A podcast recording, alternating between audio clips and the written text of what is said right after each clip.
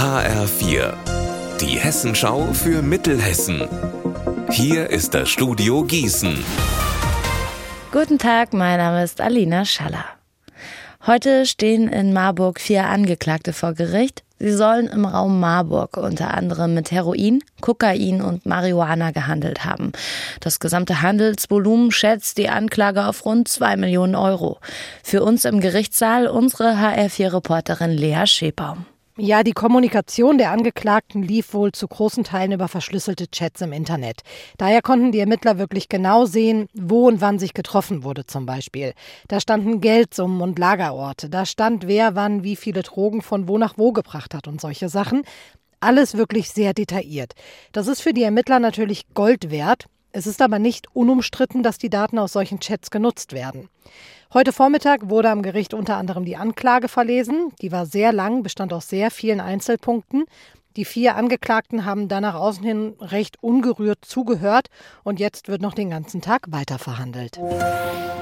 Am 24. Februar ist es ein Jahr her, dass der russische Angriffskrieg gegen die Ukraine angefangen hat. In Marburg hat sich deswegen die Initiative Zeitenwende gegründet.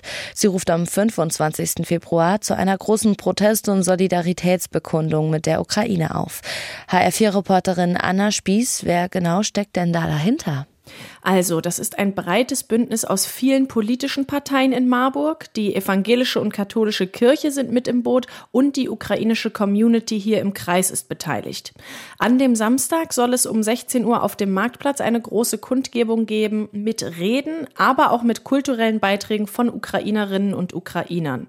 Und es können sich alle anschließen, die dem Aufruf der Initiative zustimmen können. Und der lautet, grob zusammengefasst, der Krieg ist eine russische Aggression und durch nichts zu rechtfertigen. Und Marburg steht an der Seite der Ukraine und will mit humanitärer Hilfe, im Zweifel aber auch militärisch unterstützen, damit die Menschen in der Ukraine sich verteidigen können. Unser Wetter in Mittelhessen.